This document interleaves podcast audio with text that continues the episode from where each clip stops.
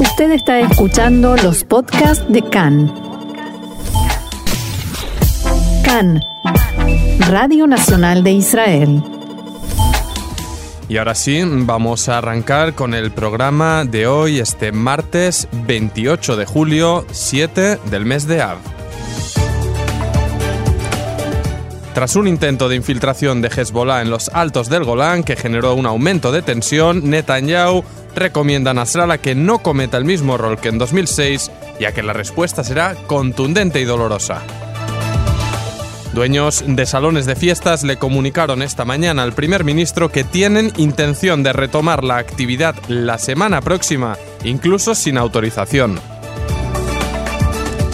Y tras la presión de los partidos ultraortodoxos, se aumentaron las ayudas a las familias, que también recibirán ahora sumas a partir del cuarto hijo y más.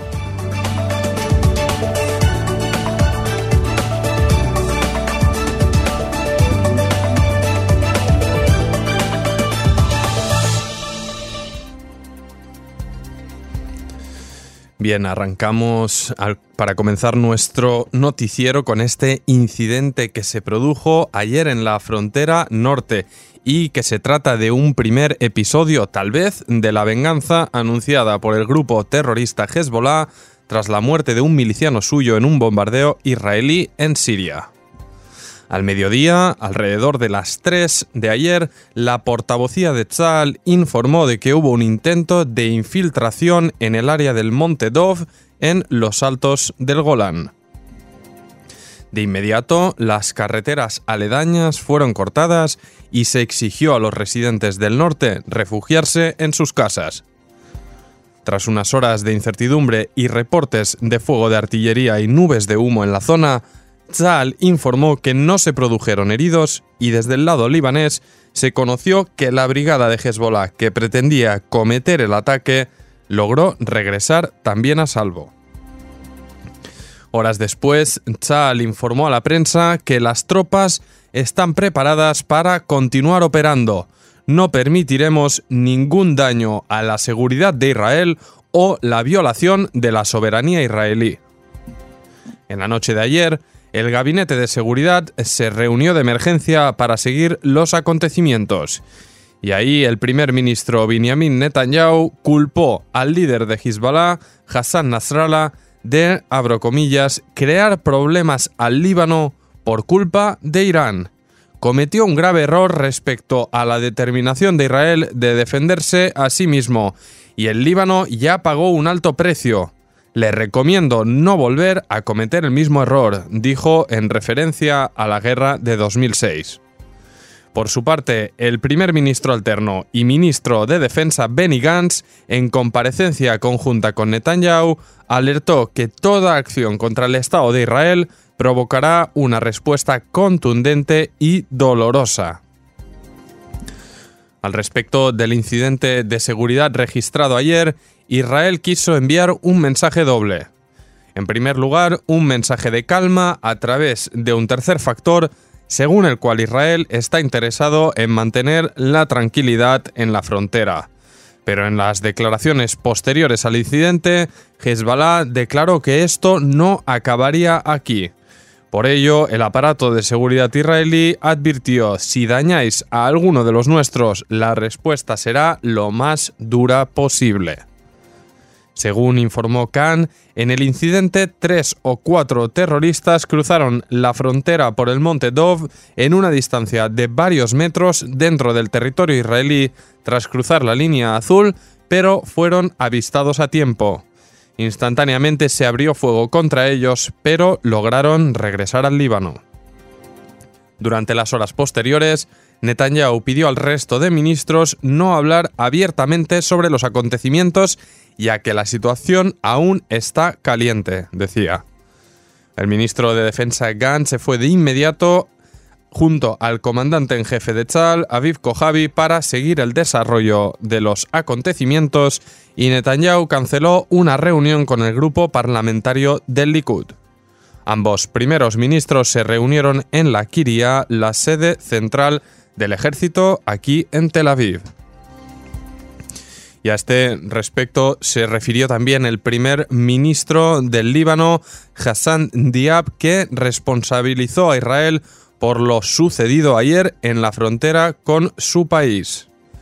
En la mañana de hoy, en una reunión del Consejo Superior de Defensa en el Palacio Babda, Diab aseguró, Israel atacó la soberanía del Líbano una vez más y violó la resolución 1701 del Consejo de Seguridad de la ONU a través de una peligrosa escalada militar.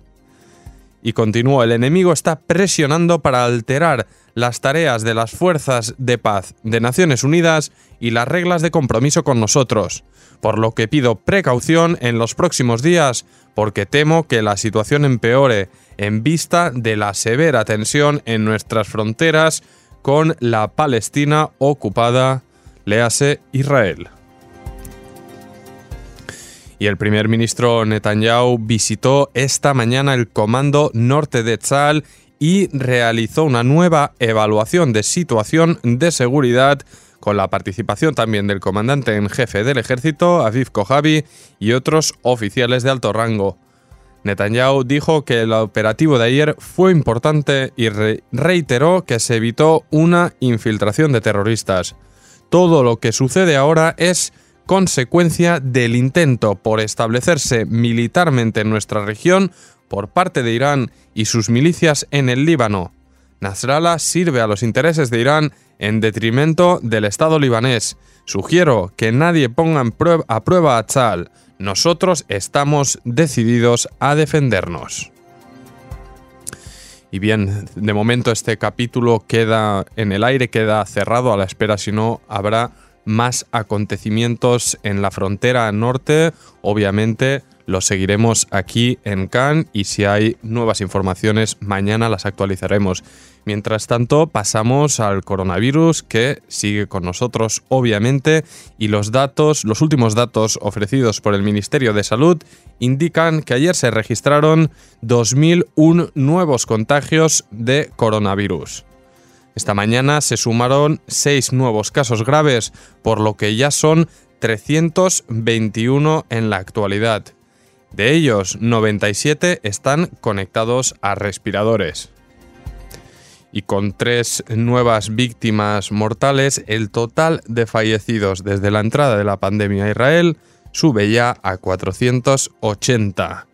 480 es la cifra, pero detrás de esa cifra son 480 vidas humanas con sus historias, con sus familias y es realmente muy duro todo lo que está pasando, no solo aquí, sino en el resto del mundo. Y a este respecto continúa obviamente la agitación, las polémicas, las movilizaciones en la calle, las protestas de sectores y en este caso las que han eh, lanzado los dueños de salones de fiestas que le comunicaron esta mañana directamente al primer ministro Netanyahu que tienen intención de retomar la actividad la semana próxima, incluso sin autorización del Ejecutivo. En un comunicado, la Asociación de Propietarios de Salones de Fiestas en Israel expresó, nos han maltratado lo suficiente a nosotros y a muchas parejas jóvenes, no callaremos más. La carta fue enviada hoy, antes de la votación en la Comisión de Finanzas de la Knesset, sobre una fórmula para darles una compensación económica. Los dueños de salones de fiestas indicaron en la carta que enviaron al gobierno. Abro comillas, ahora, en un intento por evitar que 100.000 familias relacionadas con este rubro sean arrojadas a la pobreza, la asociación anuncia su intención de retomar la actividad y permitir a las parejas jóvenes que puedan casarse. Exigimos la intervención directa del primer ministro para resolver este tema. Y terminaron, no abandonaremos a 100.000 familias que perdieron su sustento y cumpliremos nuestros compromisos. Presidente del país, Rubén Rivlin visitó ayer a la familia de Mike Bigoda, fundador y propietario de la cadena Mike's Place, que se quitó la vida esta semana debido a las dificultades económicas generadas por la crisis económica del coronavirus. El presidente encendió una vela en honor de Bigoda en la entrada del pub donde fue recibido por la pareja de Mike Gazit. Rivlin mantuvo una extensa y triste conversación con Gazit. Los amigos de Mike escribieron una carta al presidente Rivlin en la que decían, necesitamos respaldo, necesitamos fuerzas. Tras recibirla, Rivlin decidió hacer la visita y llegó ayer hasta la sucursal de Mike's Place en Haifa. Desde allí, el presidente Rivlin pidió a la gente que recurra a la línea del centro de ayuda que se ha establecido para quien lo necesite en estos tiempos de crisis. Los amigos de Mike le hablaron sobre la comunidad que él creó en esa calle, cómo convirtió el pub en un centro cultural para todos los habitantes de Haifa y la gente que reunía a su alrededor. Uno de los, de los, músicos que en muchas ocasiones se presentó en el lugar, Itamar, relató hoy a los medios locales que está claro que a pesar de la comunidad que rodeaba este lugar, en algún punto Mike sencillamente estaba solo solo frente a un sistema que no logró verlo, que no logró ver su colapso y no le dio ninguna respuesta. Los amigos de Mike lo homenajearon haciendo música junto al presidente del país que antes de retirarse prometió que hará todo lo que esté a su alcance para ayudar a Gazit a perpetuar la memoria de Mike y continuar su legado. Ustedes me han llegado al corazón, les dijo. La asociación anunció que a partir del miércoles próximo reanudarán la realización de fiestas y eventos con la misma fórmula autorizada para los jardines públicos y las municipalidades. Los dueños de salones aseguran que el gobierno los dejó de lado al diseñar esta fórmula y el rubro completo colapsará después de cinco meses de casi total inactividad. Qué historia tan dura, qué historia tan triste y durante la mañana de hoy se ha estado desarrollando un debate en la Comisión de Finanzas de la Knesset para tratar el plan de ayudas a todos los ciudadanos propuesto por el Gobierno. Los diputados que participan de la comisión fueron informados de que el Gobierno aceptó finalmente la propuesta del jefe de la comisión, Moshe Gavni, del partido ultraortodoxo Yahadut Torah, para que las ayudas que reciban las familias no se limite en el tercer hijo, sino que sí se siga sumando más cantidades a quienes tienen cuatro o más hijos. Según la propuesta presentada por el jefe de la coalición, Miki Zohar, por el cuarto hijo, una familia recibirá una ayuda de 500, de 500 la misma cuantía que en los tres primeros niños. Sobre el quinto se aportarán 250 shekel y del sexto hacia arriba se percibirán 100 shekel. El acuerdo del Ministerio de Finanzas para ampliar el plan de ayuda llegó tras la amenaza de Gafni, que dijo que en caso de no aprobarse las ayudas a partir del cuarto hijo, no permitiría pasar el plan en la comisión. En respuesta a esta decisión, el líder de Israel Beitenu, Avigdor Lieberman, que llevaba un tiempo mm, sin, sin aparecer, tuiteó que en lugar de apoyar a los soldados que terminan el servicio, a reservistas que trabajan y pagan impuestos, de nuevo el primer ministro y el primer ministro en la reserva, dijo en referencia a Gantz, ceden a la presión de los partidos ultraortodoxos. Así funciona cuando se le tiene miedo a Gavni y a Derry. Y una última breve antes de una primera pausa musical, y es la información que recibimos de que el Ministerio de Salud, bajo orden del ministro Yuli Edelstein y del director del ministerio, el profesor Hezi Levy, nombraron hoy a la doctora Sharon El Rey como responsable del Servicio de Salud Pública en lugar de Sigal Sadetsky, que recordemos renunció al cargo tras discrepancias por el manejo de la crisis del corona. La doctora El Rey es la vicedirectora del Hospital Carmel de Haifa desde 2015. Está especializada en medicina interna y salud pública y también se especializó en enfermedades infecciosas y está terminando estudios de dirección de centros sanitarios. Y vamos con más noticias estas referentes a la actualidad política y es que el ministro de Seguridad Interna, Amir Ohana, del Likud, ha dejado su silla como parlamentario en la Knesset gracias a la ley noruega que tras su aprobación permite a los ministros a renunciar al escaño y favorecer el ingreso del siguiente que quedó fuera y que se presentó en la lista electoral del partido. Aclaramos, dimite como parlamentario, dimite de su escaño, no dimite en el cargo en el gobierno. En el lugar de Ohana entonces entrará Ami Halevi. De este modo, Amir Ohana se convierte en el primer integrante del Likud que usa esta ley. Recordamos que la semana pasada se produjo una polémica cuando Ohana votó a favor de la ley que prohíbe por ley los tratamientos de conversión para homosexuales, algo que le provocó críticas por parte del líder de la coalición de gobierno, Miki Zohar, y del propio primer ministro Benjamin Netanyahu.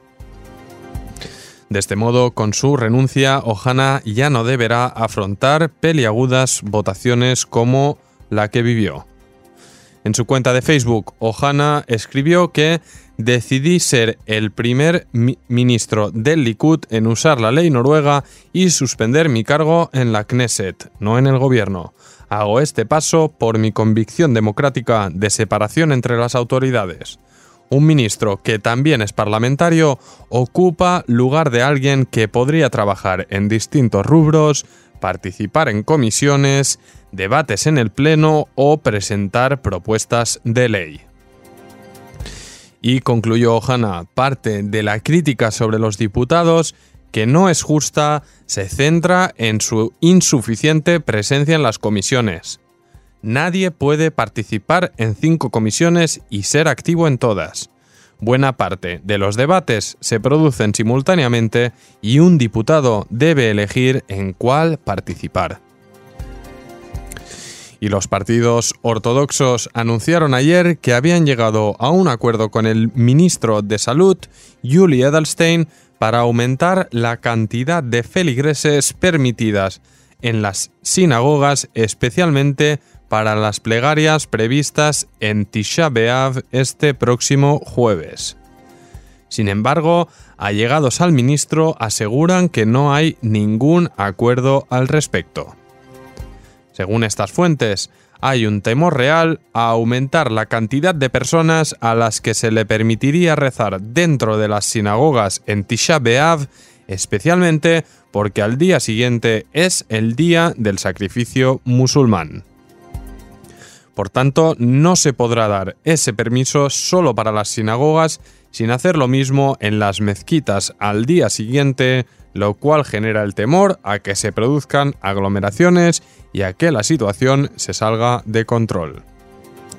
En este momento, en el Ministerio de Salud están estudiando el tema y según las fuentes, solo una vez que lleguen a una conclusión certera, responderán al pedido de los partidos ortodoxos al respecto de la festividad de Tisha B'Av. Allegados al ministro de Salud aclararon que si los profesionales relevantes aseguran que la medida implica un peligro para la salud pública, no hay ninguna posibilidad de que en ese caso Edelstein autorice el aumento del número de feligreses en las sinagogas.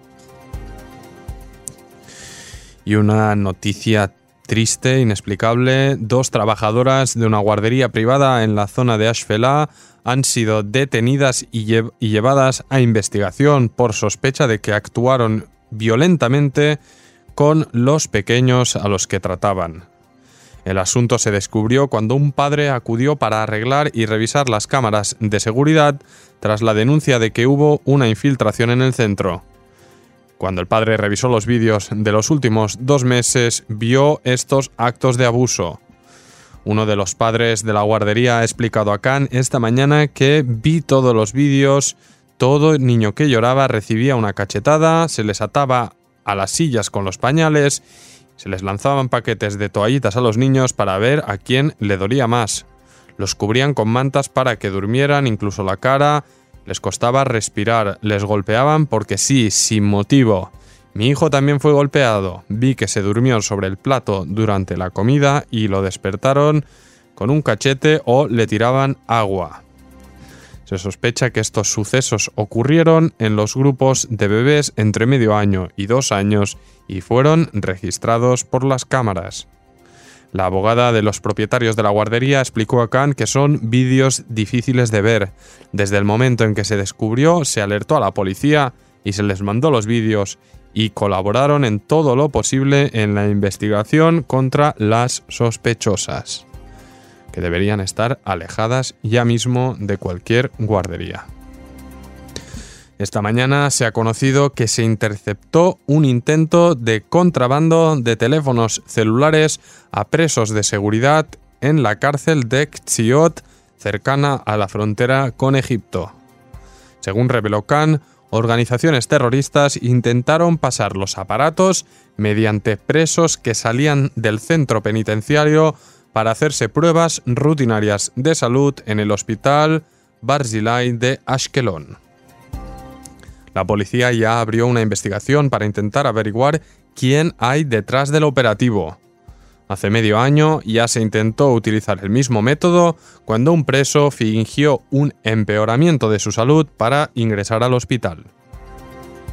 Entonces, el intento de pasar el teléfono fue abortado gracias a la intervención de un guardia de seguridad del centro sanitario. Se sospecha que de este modo se lograron ingresar no pocos teléfonos dentro de la citada cárcel de Xiot.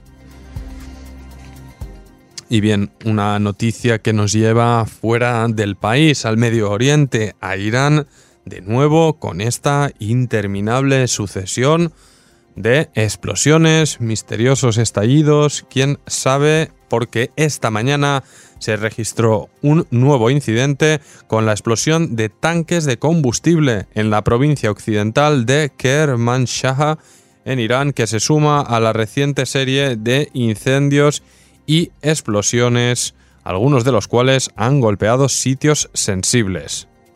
Según informó la agencia de noticias iraní Mizan, se produjo una explosión en un tanque de combustible en el área de esta zona, estacionamiento de la zona industrial de Dolat Abad.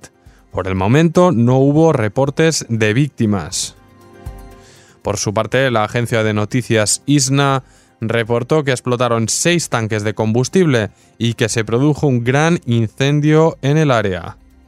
Un vídeo del incidente publicado por Mizan mostraba columnas de humo negro denso desde el lugar.